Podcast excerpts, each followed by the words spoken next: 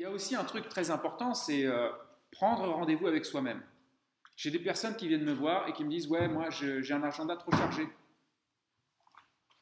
Alors, la première question que je leur pose, c'est Ok, si on te charge deux fois plus, tu fais quoi? Tu allonges le temps Qu'est-ce que tu fais? C'est quand tu dis non, en fait? C'est quand tu dis stop? Ah non, euh, je ne peux pas prendre de rendez-vous avec moi-même parce que je prends rendez-vous avec toi-même. C'est le rendez-vous le plus important de ta journée. Tu es ton premier rendez-vous, tu es le rendez-vous le plus important.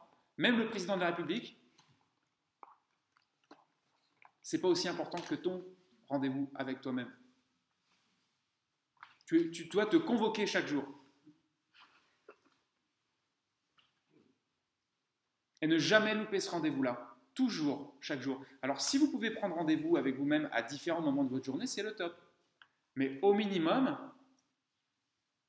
franchement, euh, passez au minimum euh, une heure par jour avec vous-même. Hein.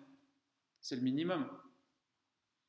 Parce que sinon, vous faites quoi? La méditation, considère ça comme un rendez-vous avec soi-même Ah oui, oui, absolument. La méditation, c'est un rendez-vous avec soi-même. Euh, aller faire du sport, c'est un rendez-vous avec soi-même. Manger en conscience.